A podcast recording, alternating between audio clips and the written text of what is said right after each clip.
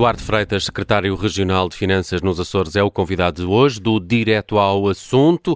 Ele que hoje se queixou da forma como o governo escolheu até aqui presidente executivo da SATA, ele que vai substituir a CEO da TAP, foi ontem despedida por justa causa. Esta é uma entrevista também conduzida aqui em estúdio pela Vanessa Cruz, Judite França e Bruno Vieira Amaral. Bem-vindo à Rádio Observador, Duarte Freitas. Eh, o senhor falou em falta de sentido de Estado eh, por parte do Governo da República, que informou ontem, mas não consultou previamente o Governo Regional sobre esta escolha de Luís Rodrigues para liderar a TAP. Eh, foram pelo menos essas as suas declarações. Um, António Costa, entretanto, já reagiu, fala num equívoco, diz que ontem mesmo telefonou a José Manuel Bolieiro. Um, em que é que ficamos? Houve, isto foi apenas um equívoco? Já está ultrapassada esta questão? Uh, repara, aquilo que. Boa tarde aos ouvintes da Rádio Observador. Uh, aquilo que o Primeiro-Ministro veio referir foi confirmar uh, aquilo que eu havia dito esta manhã. O que eu referi, e é verdade, é que não houve consulta ao Governo dos Açores, houve apenas a informação ao Governo dos Açores de que Luís Rodrigues iria passar para CEO da TAP. Essa informação foi dada ontem por volta da hora do almoço uh, e depois foi, houve o anúncio público por volta das seis da tarde, uh, horas de Lisboa. E, portanto, aquilo que eu afirmei foi isso mesmo, não tinha havido uh, consulta, mas sim informação, e foi aquilo que o, o Primeiro-Ministro veio depois reconhecer. Houve uh, apenas a informação ao Governo dos Açores, não houve qualquer consulta e foi uh, uh, com seis horas de antecedência do anúncio de Luís Rodrigues como CEO da TAP.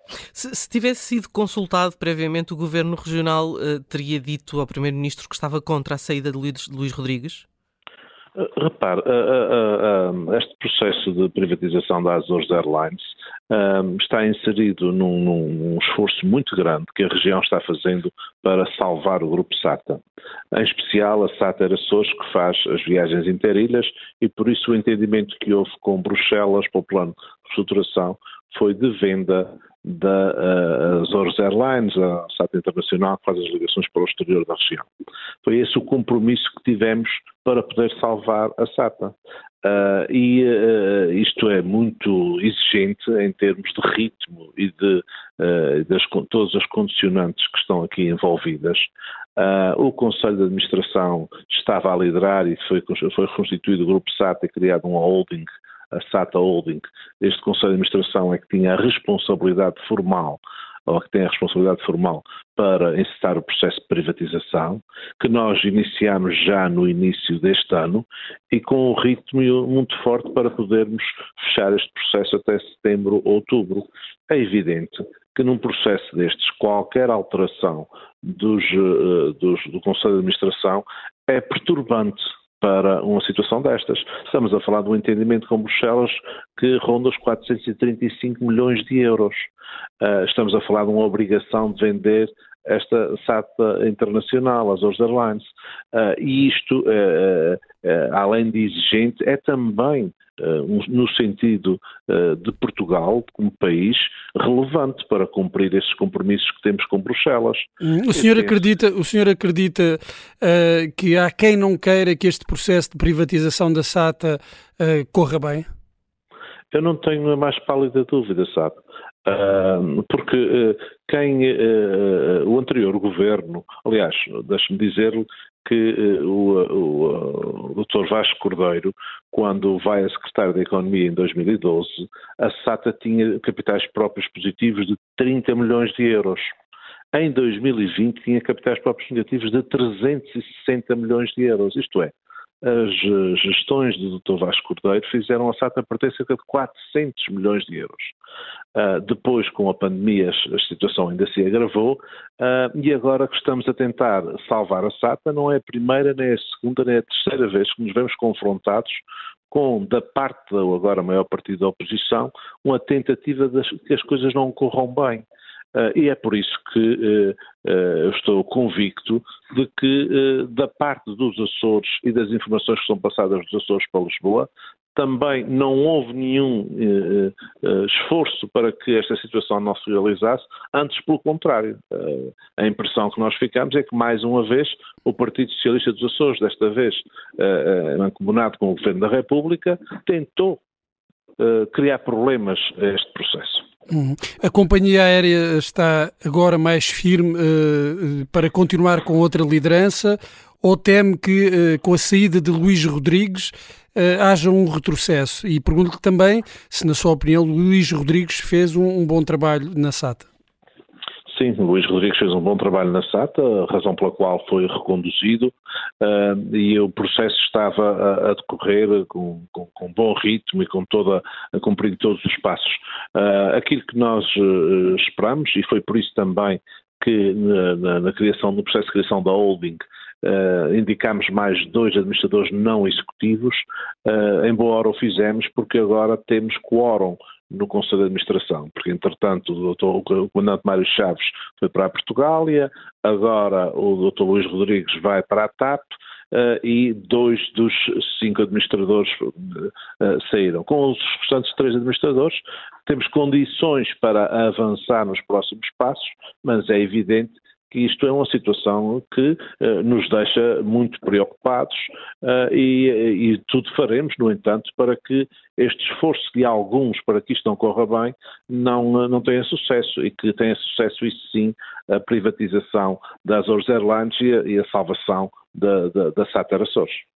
Mas já há um nome, Duarte Freitas, para, para vir a liderar, a ser o novo CEO da SATA?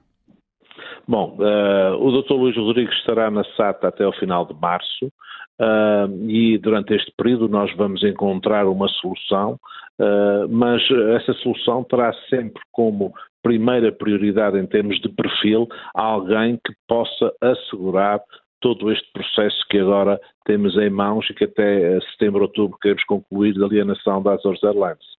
Uh, mas esse alguém uh, vai, vai ser escolhido rapidamente? Acredita que, que, que há pessoas sim, sim, interessadas vai, vai, e capazes para, para liderar esse processo? O governo dos Açores vai uh, enfrentar mais, esta, mais este problema vai encontrar a solução certamente a breve trecho e com o perfil indicado para que não paremos por aqui e consigamos fazer a alienação com sucesso das Azores Airlines. Depois deste episódio, as relações com o governo fica, da República ficaram de alguma forma perturbadas? As relações são institucionais e, portanto, uh, são como tem que ser. Uh, não, não, não foi agradável, uh, não, não se defendeu em, em, todo, em, todo, em, todas as instâncias, em todo, em todo, o título, o interesse nacional, penso que também é o interesse nacional que este processo uh, negociado com Bruxelas corra bem, uh, mas agora vamos, uh, enfrentando isto, vamos resolver e partimos para o resto deste caminho e continuamos a contar que as coisas possam correr bem no relacionamento entre o Governo Regional e o Governo da República. Já tivemos um problema em relação à solidariedade do, uh, uh, do furacão Lourenço, uh, a solidariedade que foi anunciada várias vezes pelo Governo da República e que agora, no ano 2022, não se cumpriu um cêntimo dessa solidariedade. Tem sido o Governo dos Açores, através do seu orçamento, a pagar as obras de recuperação do furacão Lourenço e esperamos que se possam resolver rapidamente todos os procedimentos para que a solidariedade anunciada possa ser solidariedade concretizada pelo Governo da República, também no caso do Furacão Lourenço. E, portanto, para dizer que não é a primeira situação problemática, possivelmente não será a última, mas cá estaremos para defender os interesses dos Açores. E a solidariedade percebe-se que é por não ser um governo, um governo regional do Partido Socialista? Não, eu não coloco isso em causa, não, não, não, não, não, é, não é isso que está eh, neste momento em causa. O que está em causa é o respeito e o bom relacionamento entre instituições. No caso da SATA, uh, entendo que devia ter havido outro tipo de uh, diálogo, Uh, no caso das verbas do Furacão Lourenço, é evidente que já devia ter, o Governo da República devia ter encontrado uma solução para a solidariedade anunciada e reanunciada e não concretizada. Eh, e quando falou em, em, falta de sentido de Estado, portanto, mantém eh, essa, essa expressão, apesar da situação, e até de dizer que o que António Costa disse também foi o mesmo que, que o senhor disse, mas, mas estava à espera de uma consulta prévia eh, bastante anterior a duas ou três horas antes de uma conferência. Digamos que o Dr. António Costa disse, confirmou que tinha havido informação e não consulta e não negou que tinha sido seis horas antes do anúncio. E, portanto, eu acho que institucionalmente isto não são consultas, nem é um diálogo.